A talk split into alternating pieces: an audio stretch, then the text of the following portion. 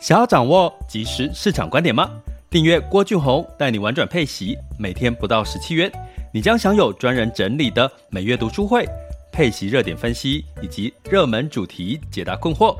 不论你想通过基金、ETF、美股或台股打造你的现金流收入，我们都能为您提供支持。点选资讯栏的订阅链接，了解更多。让我陪你一起投资理财。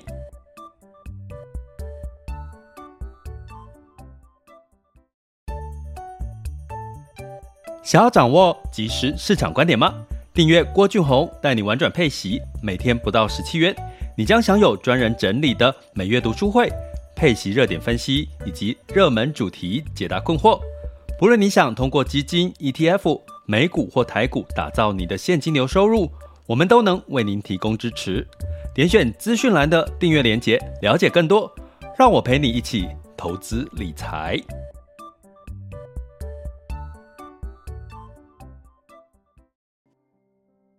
各位亲爱的学员以及听友们，大家中午好、下午好、晚上好。今天是二零二二年的十月十二日，周三了。十月过了快一半了，对不对？所以呢，哎，第四季的一开始哈，那仍然呢延续九月份呢，市场仍然是波动，焦点关注在这个物价 CPI 这件事情哈。不过没关系，其实慢慢的 Q 四应该会露出了一些呃筑底的一些讯号，所以就陪伴大家哈，慢慢来观察一些相关的讯息哈。那呃最近呢，其实我其实是一个呃觉得嗯，其实我之前跟各位讲一个理论哈，就是说我认同其实像嗯人类吃了什么。野生动物，然后把这个新冠疫情哦吃到自己身上，然后传染到全球去哈。那其实呢，你某种程度就我之前有提过，其实很多的因果关系就是你伤害了地球的肺，好像这个森林大火啦，或各类的，那自然大自然的反扑到人类的身上，那其实这就是一个因果关系。所以我觉得环保这件事情，其实是我还蛮。呃，乐于见到就是被重视的议题哈，所以我说第四季会看绿能，会看这个电动车的这个概念哈，那也开始了哈。我们在这个下周三会来聊一下电动车这些的概念的一些发展市场以及这个标的的一些呃分析的看法哈。我们的直播读书会十月十九号晚上八点。哦，欢迎订阅学员把时间抽空下来，那也欢迎大家加我们的订阅行列，好，点选这个赞助方案或者是各个平台订阅连接。那这周开始，我们也陆续的要带大家来看一些市场的主底的行情的呃反弹的机会了，不要说行情哈，反弹的机会哈。那这个市场已经开始出现不同调了，所谓不同调就是美国走自己的调，台湾走自己的调。日本走自己的调，中国走自己的调，欧洲走自己的调，新兴市场也走自己的调，所以很有趣哈。我觉得这是很有趣的一个状况哈。所以这个观察会收录在我们这十月份一批零一的这个课程来看各个市场的这个景气周期的位置哦。那什么在主底哈，有机会反弹的一些。情况先给各位做一个呃分析，之后你就比较容易知道第四季怎么去汰弱留强。你现在手头上持有的标的，哦，那简单来说，比如说我说，哎，第四季可能消费就不弱了，齁，过去几季来可能消费比较弱，哎，被通膨的打压，被各方面，可是第四季可能消费就不太弱，包含从财报的角度，从这个旺季的角度，齁，所以呢，我们讲回环保这个议题，齁，最近。其实这个呃，Seven Eleven 开始寄出，就是说你买便当或者是买咖啡，它不再给你额外的提袋，你要花两块钱去买哈。其实我看到从环保的角度是好事，甚至我觉得你应该更扩大的是不要提供，甚至你连咖啡杯、纸杯都不要提供最好了哈。那呃，我最近如果我去买。因为我自己随身携带，我跟各位讲，我真的是全套的环保设备，就是说我有环保的筷子、叉子、汤匙，我有环保的这个呃杯子，吼，就是环保杯，吼。那我选的环保杯，因为我不习惯带出门的时候是一大杯的杯子放在身上，所以我选择是矽胶的那种可以折叠杯，它就是压下来就变成了。这个小小的一个，你就可以塞到袋子里面。哎，要要装要买饮料的时候，我再把它拉起来，变成一个我买的容量至少有可以装到大杯的这个手摇饮料的容量。啊，它这个可是这个很很有趣，它不是台湾的牌子，它是纽约的牌子，叫 Stojo 哦，S T O J O。我觉得我要我想讲，因为我是我是希望更多人参与环保这个行列，然后。那我最近也买了一个台湾这个泽泽哦，泽泽里面在做团购的一个环保袋，它环保袋就是也是细胶的哈，但是呢，我为什么选它？我没有选 Stojo 的便当盒，因为它太重了，又便当盒又硬硬的，就变大，很难随身携带。所以台湾有一个呃新创产业，其实我忘记它的名字，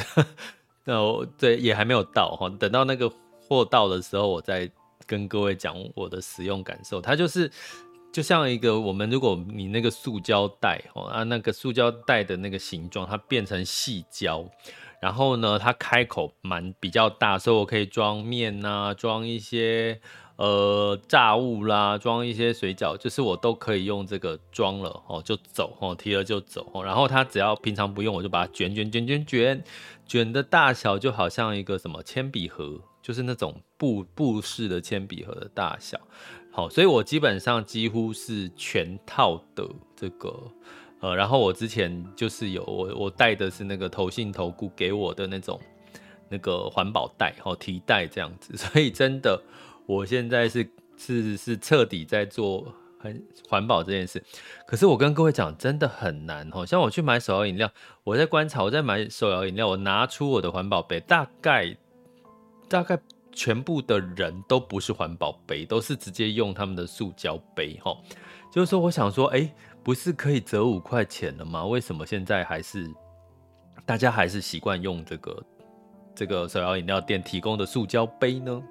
其实我其实是有点不解了，当然大家可能对这个，然后我看到那个 Seven Eleven 说减少提袋，其实很多人是一面几乎是负面的评价，就是说啊是这些企业想要节省成本哈，所以他把提袋给取消掉了哈，所以他反而不是用一个环保角度去看这件事情。当然呢，我觉得每个人都可以有每个人的看法哈。所以呢，我今天要讲这个电动车这件事情。我最近也观察到一件事情，就是说跑在路上的电动机车似乎也没有以前那么多了。好，那大家知道电动车的这个呃龙头，就是在台湾来讲是 Gogoro，对不对？好，那 Gogoro 自己定位它就是这个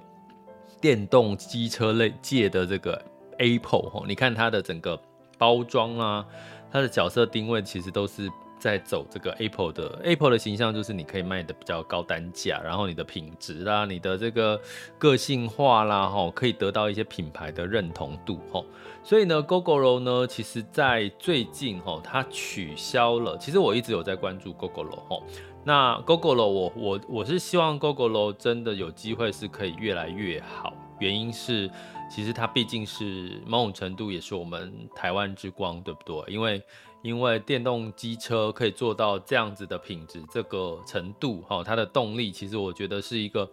非常期待，就是台湾越来越多人骑电动电动机车，哦，因为那个我跟各位讲，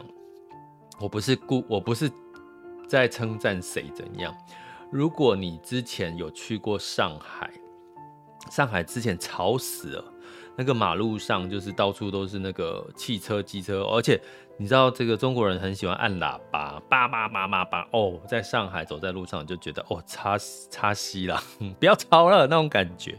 我告诉各位，在几年前他们就是限制哈，他们就是直接限制说你不能按按喇叭，这是第一个。第一第二个，你就是很多的车走在路上的车都是电动。脚踏车或电动的电动式的机车，哈，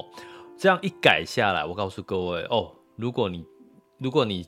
后来走在上海的这个呃，比如说这个黄浦江啊，这些外滩这些路这个路上，就觉得哇，好安静，因为就没有这种摩托车哦哦哦，再少了那个叭叭叭的喇叭声，其实你会觉得整个城市变得好安静。所以我好期待，其实我们在这个我们的宝岛这个台湾有机会，其实这个都是满街的电动车，然后你就是就是不会被就是不会被哦，我晚上睡觉的时候被那种机车哦哦哦，要烦死了，很想骂脏话，对不对？然后呢，其实，但是我觉得电动机车有一个好，有之前我遇遇过一个状况是，就是电动机车因为太安静了，有点无声哦，它顶多就是那种高音频的咦的那个声音，所以有时候你会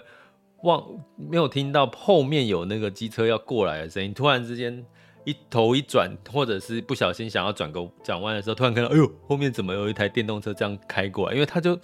它就没有什么声音吼，所以其实还蛮期待未来我们像欧盟啊，说二零呃二五年啊，二零三零、二零三五年之后要全面的取消这个路上都是走电动车。其实我还蛮期待那个状况的欧洲会是怎么样哎，因为觉得那个时候欧洲一定很美之外又很安静。吼，我也期待台湾有这个状况，所以我其实还蛮期待 Gogoro 是越来越普及，就算不是 Gogoro，也有很多其他的电动机车的品牌。越来越问是，大家越来越习惯骑 Gogoro，就像大家越来越习惯用环保环保的餐具这样的一个概念哈。那我要讲回来哈，其实 GoGo 在这个什么时候取消？我来看一下，最近啊哈，最近取呃，明年呐，明年的这个正式要取消这个吃到饱的电池的这个使用哈。那也就是说，你过去呃，大家知道骑电动车最大的。呃，消耗其实是长期以来的这个电池的这个消耗的量哈。那基本上呢，Gogoro 说，其实在明年哈，明年呢就要一月一号，二零二三年一月一号不再提供骑到饱哈。那也就是说，骑到饱的这个呃用户，就是他可能是大幅度的使用的用户。那根据呢这个统计呢，大概是一趴。好，这个使用 Gogoro 的骑乘的里面的一趴呢，是大概一个月要骑三千五百公里，影响到的是这一趴不到的用户哦。一个月骑三千五百公里的 Gogoro 电动机车其实也蛮厉害。我在想，应该有一大部分的族群是外送嘛，就是那些 f o o p a n d a、Uber e a t 那些骑外送的这些用户哈，所以其实影响并不是太大哈。但是为什么 Gogoro 要去取消这个骑到饱这件事情呢？因为大大家知道骑到饱这件事情呢，其实并不会取消，但对这个 Gogoro 来讲，它其实是一个呃有利在它的获利获利这件事情哈。所以，我们今天会来看一下 Gogoro 的这个这整体的财报的情况哈，然后对照大型的这个龙头股哈，像比如 Apple 或特斯拉哈，我们来看一下它在今年以来有什么大不同哈。那根据哈这个媒体的报道哈，其实。在这个车用的电池里面呢，它降低吃到饱呢，也就是让这些重量级的使用的用户呢，在明年一月开始减少的情况下，会减少这个电池的使用量，GoGo 电池使用量。那根据 Gogoro 的统计，呃，统计估计呢，大概电池平均寿命是五年，五年左右齁。所以如果呢，这个使用量的这个过去是用这种吃到饱的方方式的话。其实某某种程度呢，其实哈，其实这个甚至会低于五年的这个使用量。那根据统计，一般锂电池的电动车哦，我们讲电动汽车大概有八年，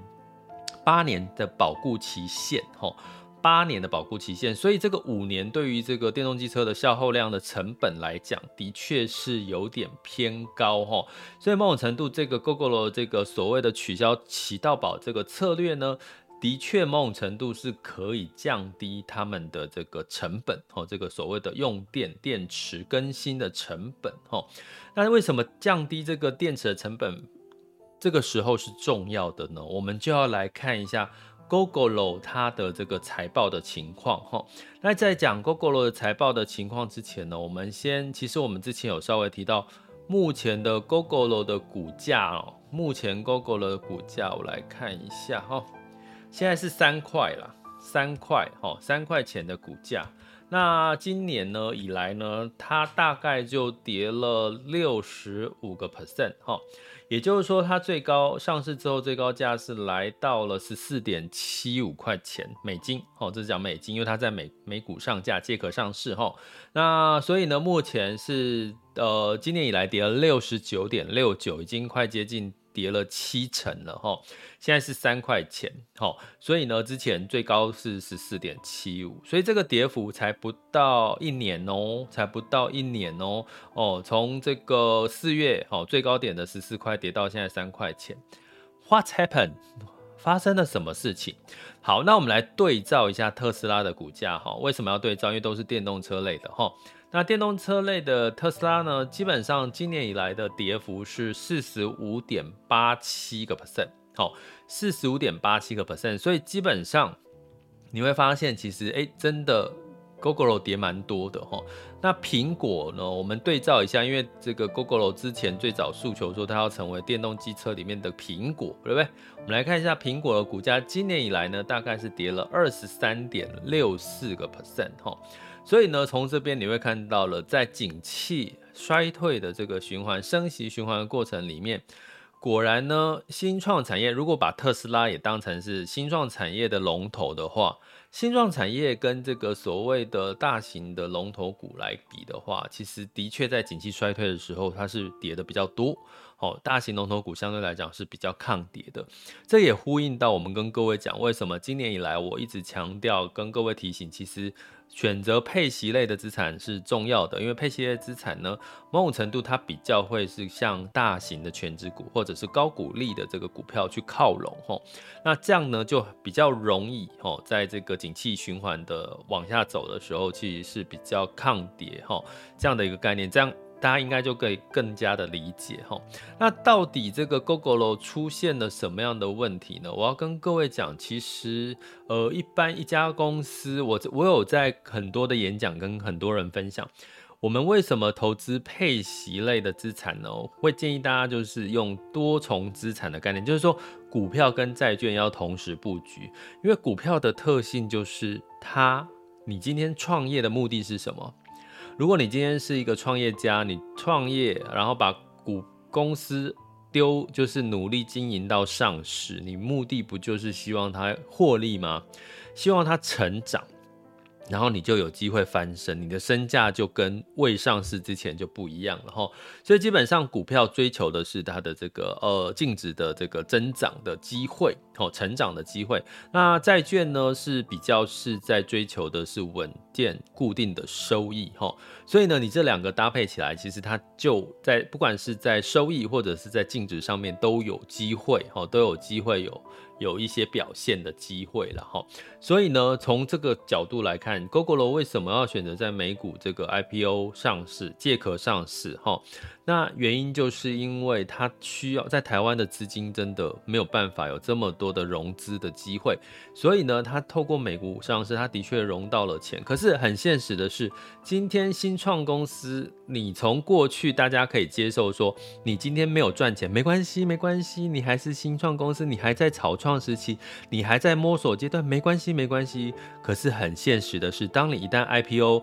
一旦你上市之后，哎，这些股东要求。有的是要看什么？看财报。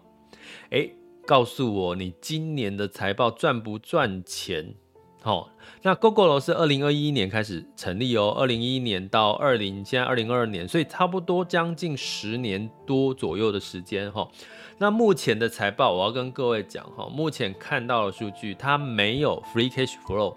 也就是说它没有赚钱。目前呢，它在今年的六月的数据，财报数据，六月营收是上涨了五点三五个 percent，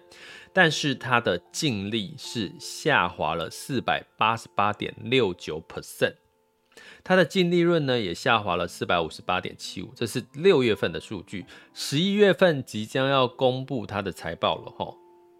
即将要公布它的接下来财报，预计是 Gogoro 是十一月份公布，所以呢，我们可以来看一下，到时候十一月份它的财报公布的情况哈。也就是说，六月以来，哎，其实你已经上市了，你已经拿到投资人的这个融资的钱了，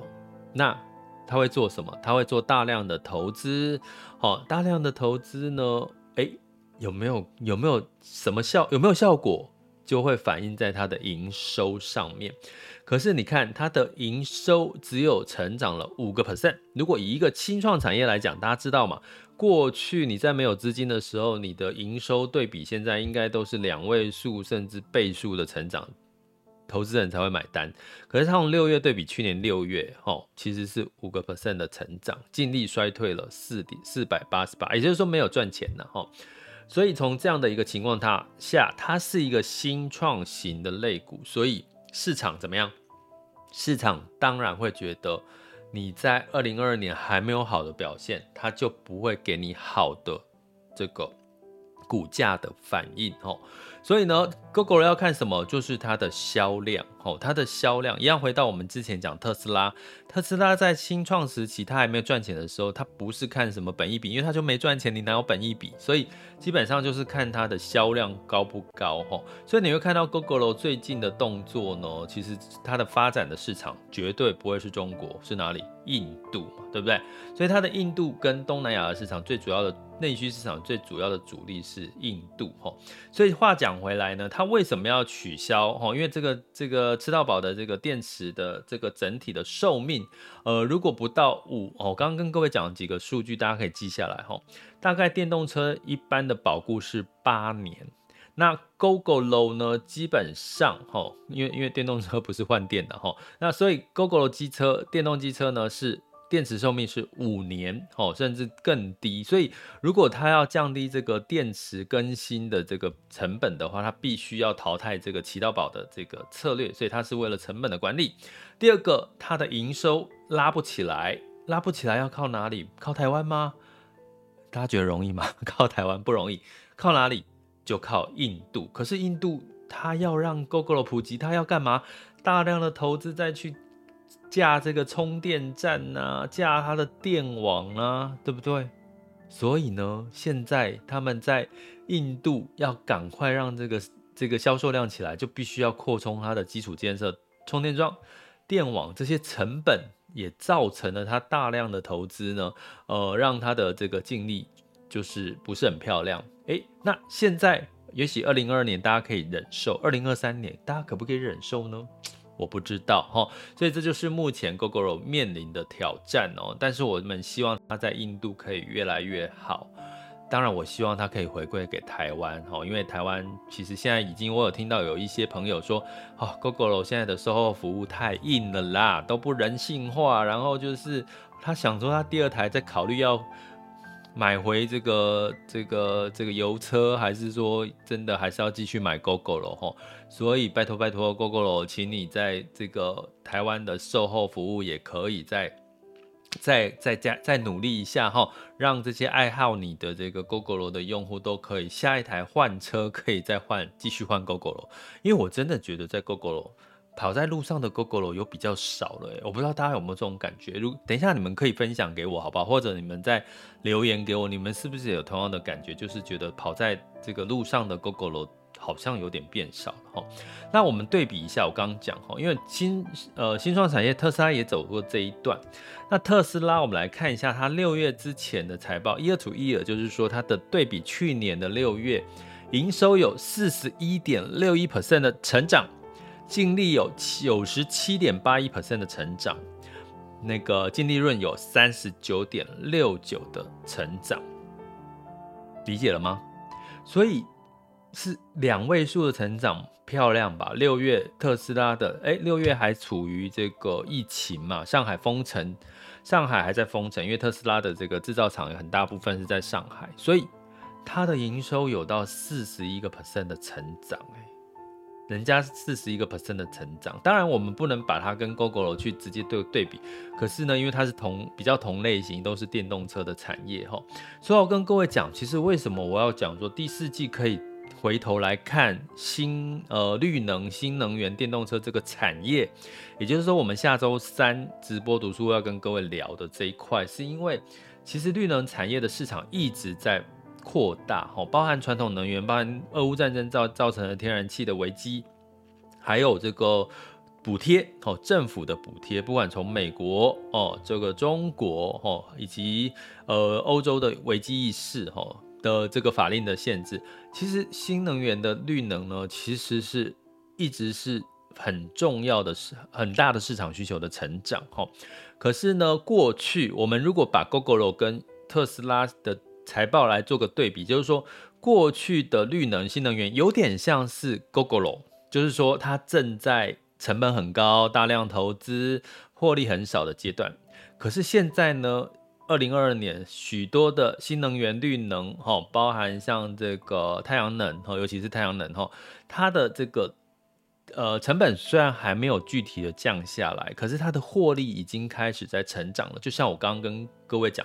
特斯拉六月份其实它的营收啦，它的收益的成长都是四成以上的成长，哈，所以这样的业绩呢，其实某种程度你可以看的，如果你是投资人可以看得出，其实特斯拉的确它有在成长，那可是特斯拉仍然是被定位在什么消费，还有所谓的这个呃偏新创的产业，哈。它还在成长期哈，所以它的成长关键还是回到什么？它的新创创新的能力。第二个就是它的销量。所以为什么前一阵子特斯拉的股价呢，有在公布了它的这个第三季的销量是诶，居然少了两万台，市场会担心，因为销量是创新企业唯一能够看到成长的一个条件。所以第四季特斯拉可不可以把第三季的销量补上来？这个是市场在观察的。同样的道理呢，Gogoro 可不可以打开印度的市场？因为它不要看太多台湾市场啊，台湾市场太小。印度市场它可不可以打开？这就是 Gogoro 它最重要的关键。可是打开它。需要投入很多的宿命，就是它的充电桩充电，大家知道吗？每个地方都要加那个电池站，那个是要成本的。在印度那么广大缭远，它要花多少钱？还好它已经在美国哦，这个借壳上市了。可是有没有机会反映到它的营收呢？十一月会公布它的财报，比较知道了哈。不过呢，我们从这边是要告诉各位什么？其实，在景气循环的阶段，你会发现很现实的是，新创产业、中小企业，它就是给你跌的比较深。我们来看苹果哈，苹果呢，它目前的这个现金流持续增长。可是我要跟各位讲，其实六月哈，二零二二年六月 year to year 的这个财报资料呢，对比去年呢的第的这个第二季哈。呃，苹果的营收是上涨了零一点八七个 percent 的成长，可是它净利也衰退了十点五九 percent，哦，净利润也衰退了十二点二一。可是无可厚非，大家都知道在第第二季有通膨的问题哈，所以呢，大家可以理解，尤其是我们的订阅学员哈，你回去看九月份我们讲 iPhone 的那一集的直播读书会，我讲到一个重点哈，也就是说接下来这个。其实我看到的是比较偏好一点的消息。什么叫好一点的消息？也就是说，iPhone 呢 Pro 卖的不错，追单；iPhone 低阶系列、中低阶系列，哎，卖的没有那么好。可是重点，iPhone 压住的是苹果压住的是 iPhone Pro 系列。吼，那卖的好不好，就看 iPhone Pro。最近我朋友订了一台呃五一二 G 的 iPhone 十四 Pro Max。他大概等了一个月，应该有吧？我想想看，也没哎，还没有到真正一个月啦，快三超三周。通常如果你等苹果的手机等了一个月以上，就代表它真的热卖了，它真的缺货。目前在这个中国大陆，其实它。的确要等一个月哦，Pro 系列哈，所以呢，我们其实 iPhone 要看的是 Pro 系列卖得如何，因为其实苹果今年的定价策略很明显的就是，它把好的东西全部放到 Pro 里面了，它把 iPhone 的十四几乎就等于 iPhone 十三 Pro Max 哈，所以基本上呢，它的它的区隔就是希望把 iPhone 十四 Pro。卖到好，因为它单价高，所以我刚刚给各位看六月份它的净利，哦，营收只有成长一点八七，净利呢是下滑了十点五九 percent。虽然是因为通膨的影响，可是呢，如果它卖比较多是 iPhone 十四 Pro Max，我告诉各位，它的营收的净利，我讲的是它的利润就会比较高，比较漂亮，因为 Pro Max 嘛，单价比较高。所以其实你要看懂，其实是苹果它在做这些定价策略，其实跟它的财报重点是什么？因为其实。苹果跟新创产业最大的不同，新创产业看它的销量，看它的营收，因为不赚钱，大家可以认同，可以理解。哦，你好，你没关系哈，你你还是宝宝哈，所以你没有赚钱没关系，你只要功课读念书念得好就好了。可是苹果不一样，大家看到的是你的获利不要给我衰退，你的自由现金流不要给我减少。那你的股价就会表现得不错，所以目前看到六月份的苹果的营收跟这个呃利润啊，哈，利润其实是在大概少了十个 percent，有没有机会在第三季之后透过 iPhone 十四 Pro 把它补起来呢？我觉得这是苹果在。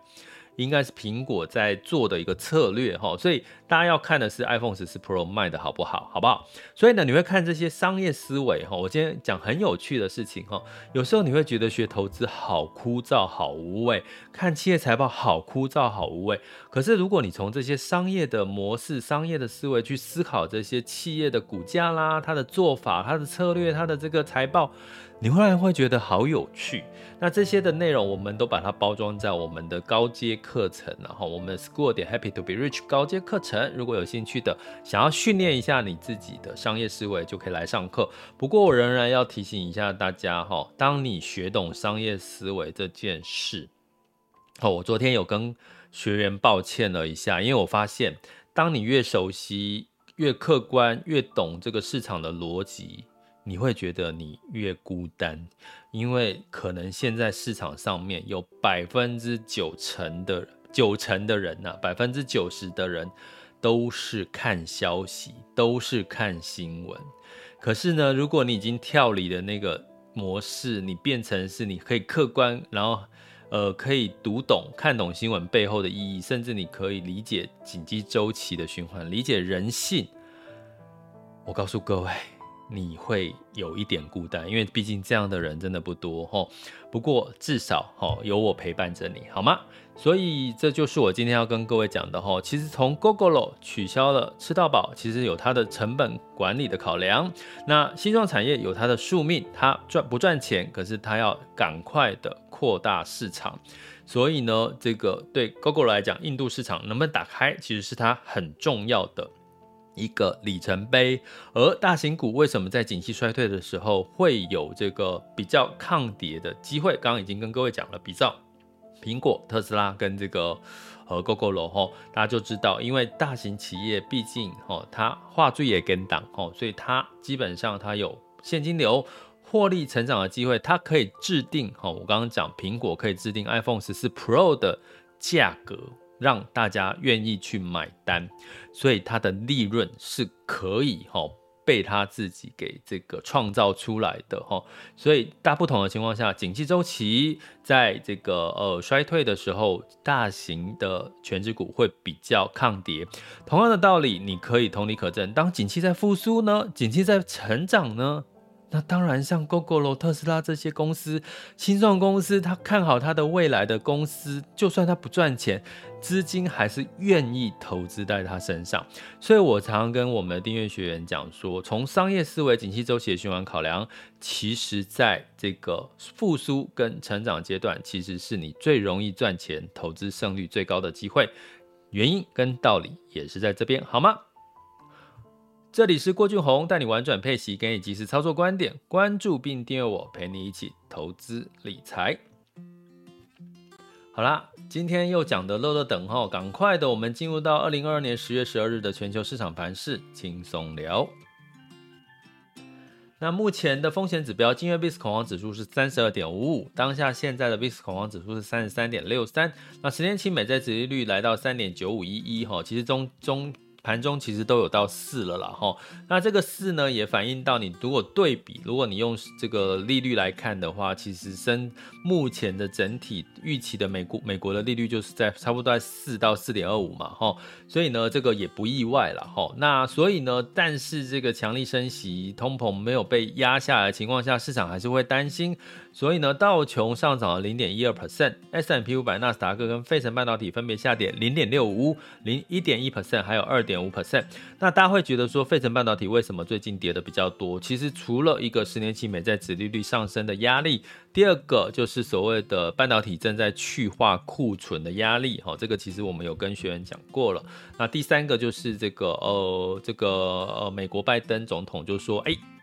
呃，现在可能要限制哦，包含高阶晶片都不能卖给中国哦哦，中国毕竟还是一个市场嘛，对不对？我们在商言商哦，姑且不要论政治的因素，其实它就是一个市场，所以你一不卖，现在半导体又在去化库存，那半导体不就是这对半导体不就是一个利空吗？其实我们在之前，如果大家有长期听我们 Podcast 陪伴式。的投资理财，其实应该都有听到我一直提醒大家，我没有特别着重半导体，跟大家讲半导体，是因为它其实是有个去化，下半年有一个去化库存的压力，我不知道大家有没有听到这一点，哦，应该有吧，好了，这是我陪伴大家的一个过程，提醒大家，大家真的就是要自己听每个，因为每讲的话里面，可能大家听到的重点都会不一样，没关系哈。所以呢，基本上呢，像这个就是目前半导体的一个现况。那欧股的部分呢，这个一样哦。这个经济起其实欧股，如果说举个例来讲，如果今中国有一些比较好的复苏的数据的话，诶，其实对欧洲反而会是加分哈。不过现在大家市场对中国的经济的状况也是比较悲观一点哈。所以泛欧六百下跌零点五六，德发英分别下跌零点四三、零点一三以及一点零六个百分点。那在雅股呢？呃，台股大家也知道，昨天跌了四点三五 percent 哈，几乎快跌破万三了哈。那有没有机会跌破万三呢？在限空令发布之后，呃，今天就稍微止跌哈。可是呢，我觉得这个限空令发布怎么看呢？我觉得呃，本来应该就像是我们升息呢，强升息多一次，短期就升息到位，跟你现在。股台股要下跌哈，你一次下跌到位哈，跟你现在限空令让它每天跌一点、跌一点、跌一点、跌一点，这个逻辑大家知道吗？哈，所以其实可能台股的痛苦指数会变成在限空地之下会稍微的拉长哦，稍微的拉长，除非呢美股有一些好消息，那好消息会来自于哪里？就是周四、周五有没有机会 CPI 的数据有机会再往下多一点点？哦，这个是我们可以。观察逻辑，但是我们现在痛苦指数，坦白讲也蛮高，对不对？大家是最近的，只要有投资股票的，哦，甚至债券的部位都是仍然是在修正，哈，跌跌不休。但是这个跌跌不休是什么因素？基本面不好吗？不是，其实通膨跟升息，哈，所以我们就是持续的关注，什么时候这个通膨的压力可以真正的降到，大家觉得它真的在往下降，现在就是这个这个这个关键点，哦，所以。不用特别，不要特别的觉得哇恐慌什么的，真的不用哈。那在这个一样哈，这个 A 股昨天逆势上涨哈，A 股昨天是上涨了零点一九 percent 哈，但是还是没有回到三千点以上。不过它成 A 股沪深两市成交量来到五千六百亿哦，其实是价涨量缩，不是好消息，所以。今天呢，普遍的雅股也都是修正的了哈。我们来看一下目前的雅股走势。目前时间是十二点三十七分。那台股的部分呢，目前台湾加权指数是上涨了一个点一个 per，这要怎么讲？一点八九哦，来到一万三千一百零七点哦，上涨了零点零一 percent 哦，所以限空令呢的确有帮到忙。不过台积电呢，目前是三百九十九哦，就是跌破四百啦，哦，跌幅是零点六二，会不会在尾盘收盘的时候变回四百？也许有可能啊，因为毕竟四百大家会比较安心一点。那柜买指数是上涨零点三六 percent。那在恒生指数的部分是下跌了两个 percent，恒生科技是下跌三点三 percent，上证指数是下跌一点二三 percent，深圳指数是下跌一点三六 percent。那在这个日经二五是下上涨了零点零四 percent，南韩是上涨零点三八 percent，新加坡海峡是下跌了零点三六 percent。所以整体的亚亚股走势哈仍然是涨涨跌跌，情况不明的情况。那能源部分呢？其布兰特原油是下跌两 percent，来到九十四点二九。哦，那当然是这个整体前阵子其实油价因为哦减产造成的上涨呢，呃，有一些修正。哦，这个也是算是合理的了哈。那金价部分是上涨零点六 percent，来到一千六百八十六美元每盎司哈。那当然因为升息压抑了美元呃黄金的这个价格哈。那因为升息带来美元指数来到一百一十三点三零三六哈，稍微的走高。那美元兑换台币是三十一点八五哈，台币偏弱。那美元兑换人民币是七点一六四四哈，呃，人民币就是中国央行有在干预人民币哈，所以人民币有稍微的回升一点点。那美元兑日元来到一百四十五点七九，所以最近的市场在观察，哎，日本央行会不会介入去这个让美日元哈维稳，不要再走贬下去哈。所以每个市场真的已经出现了不同调，我们仍然要持续的观察。今天的结论就是说，如果你手上持有的是所谓的呃大型全值股了哈，或者是这些龙头标的，或者是配息标的，通常在这个阶段会比较抗跌，所以你就是呃当做核心资产哦来做一个长期持有，或者是逢低去做一个呃分批进场的布局，我觉得都还是哦可以做的一个操作策略，好吗？这里是郭俊宏带你玩转配息，给你及时操作观点，关注并订阅我，陪你一起投资理财。我们下集见，拜拜。